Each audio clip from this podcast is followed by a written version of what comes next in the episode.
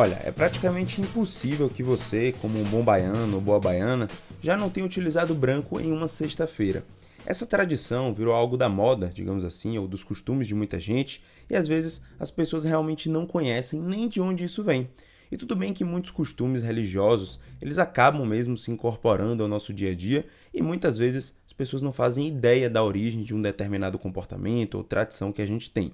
Mas a saudação ao pai Oxalá, usando o branco na sexta-feira, talvez seja uma das maiores que tem o maior alcance entre aquelas pessoas que não fazem parte do candomblé. O interessante é que talvez você aí que esteja nos escutando acabe seguindo alguns costumes que, pelos mesmos motivos do branco da sexta-feira, em homenagem ao Xalá, eles acabam passando batidos no nosso dia a dia, mas surgiram com a intenção de saudar uma figura religiosa como os orixás. E muito disso acontece justamente através das cores. Uma tonalidade específica presente num colar de contas ou em uma peça do corpo, ela faz parte de uma espécie de cartilha com essa paleta de cores dos orixás.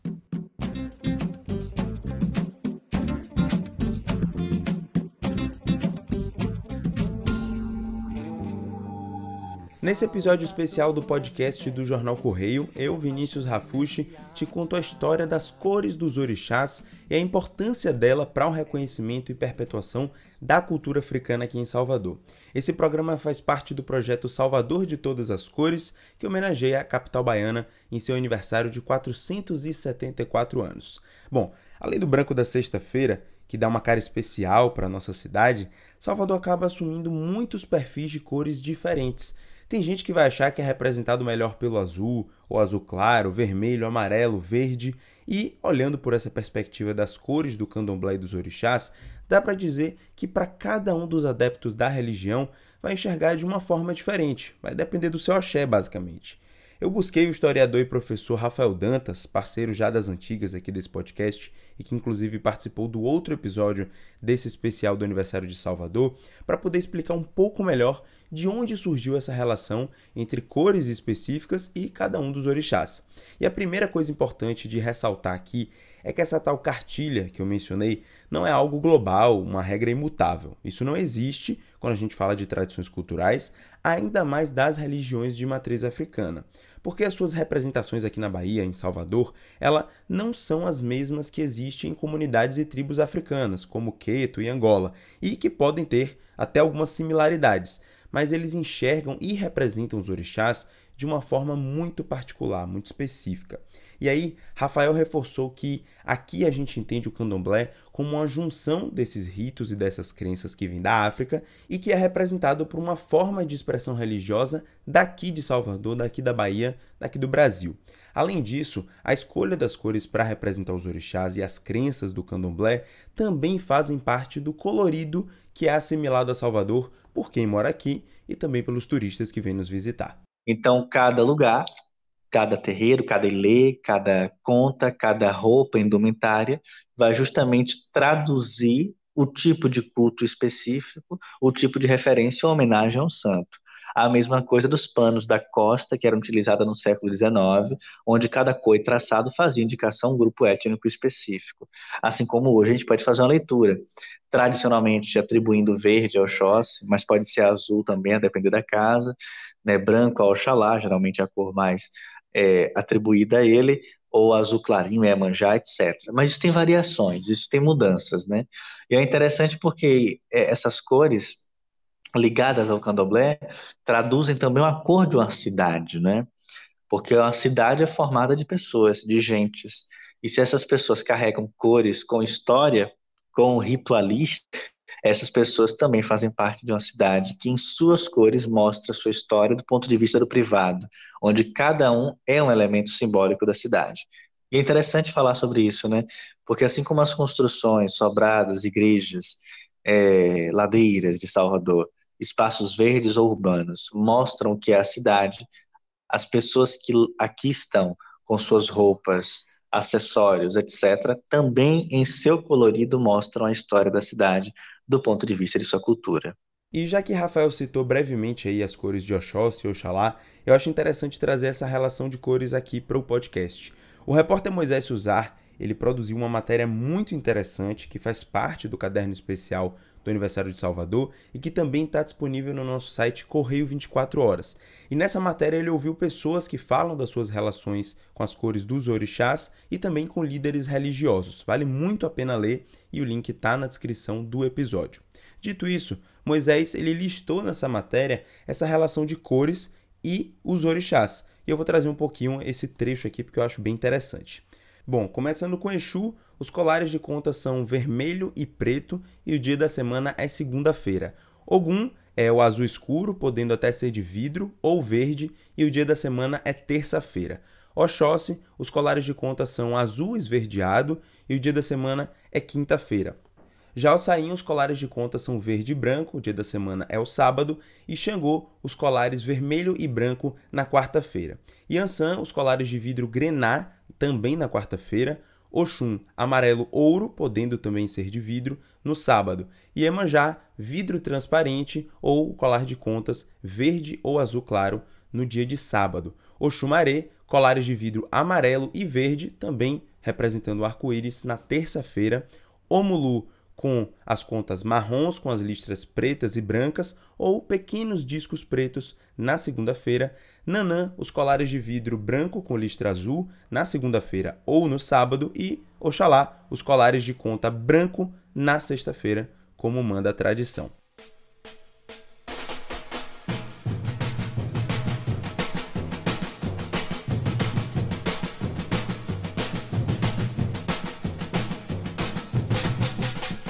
Lembra que eu falei lá no começo que esses costumes e tradições eles acontecem de uma forma muito orgânica no nosso dia a dia? Ou seja, muitas vezes a gente nem percebe que estamos aderindo a uma tradição religiosa, mesmo que a gente não siga aquela crença. No caso do candomblé, acabou se tornando extremamente valiosa essa relação de cores com as figuras dos orixás, porque ajudou a passar adiante alguns costumes e comportamentos. E aí eu questionei nosso historiador Rafael Dantas sobre esse tema. É, e qual é a importância das cores para a perpetuação dessas crenças? Porque, de certa forma, passa a ser uma forma de identificação que extrapola o ciclo daquelas pessoas que vivem a religião. Às vezes você vê a característica de uma pessoa, é, como ela está vestida, ou o colar que ela está usando, as cores que ela está utilizando nessa vestimenta, e você identifica a paleta de um orixá, você entende que ela tem uma determinada crença. Então, até que ponto essa associação entre as cores e a perpetuação dessa religião de matriz africana através dos orixás é importante para o nosso dia a dia, principalmente para quem tem esse olhar de fora da religião? Excelente pergunta, muito boa. Porque, primeiro, temos uma questão que toca na ideia de identidade, do processo de formação da identidade de um povo. Como você bem falou, as cores são elementos que transmitem uma ideia, que transmitem um sentimento, que transmitem uma história, que transmitem um contexto. Então, cada um desses elementos, desses, dessas formas de se expressar em cores, também passa uma ideia. E essa ideia está ligada à formação de um povo, portanto, seu processo de cidadania e de construção identitária. Então, eu diria que a principal importância nesse sentido é na continuidade das tradições, na continuidade dos costumes, em que uma simples conta, uma simples guia em um olhar que não conhece a história, na verdade, traduz para todo aquele espaço, pra, traduz para as pessoas que estão em volta um elemento de dizer: eu sou do axé, eu sou do candomblé, eu sou protegido por um orixá, eu sou de um orixá.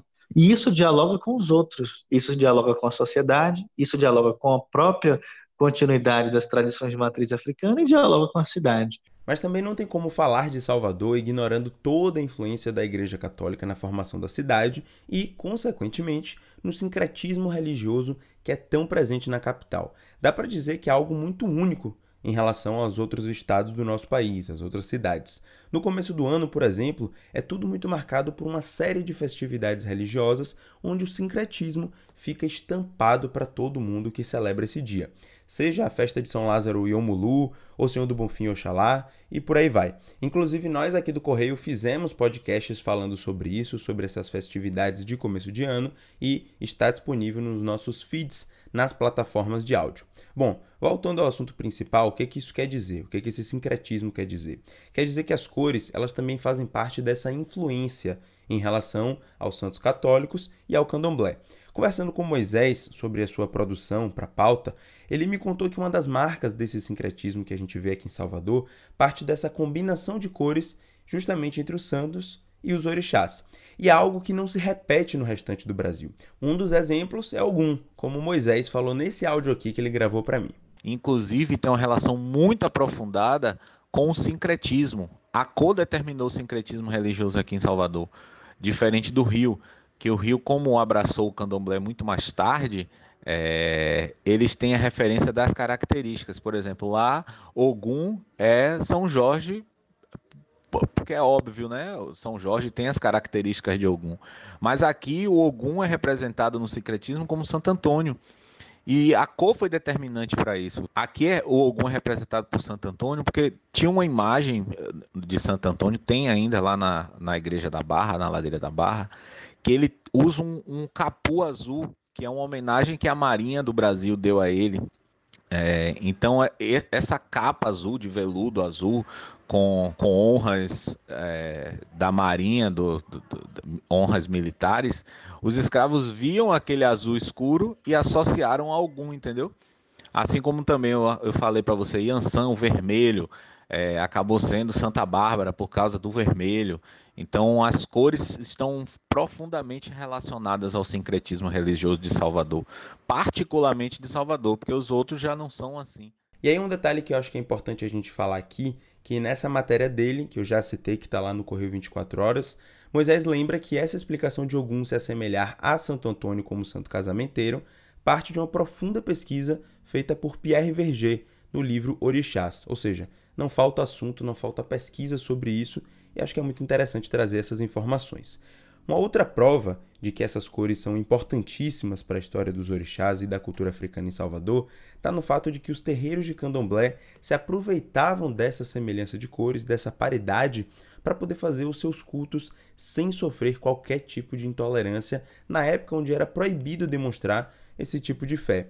Muitos faziam os altares com as cores de Santa Bárbara, por exemplo, com a imagem da Santa Católica, mas aquela cor já era o bastante para associar com Yansan, sem a necessidade de ter a imagem, portanto, sem a necessidade de ser percebido.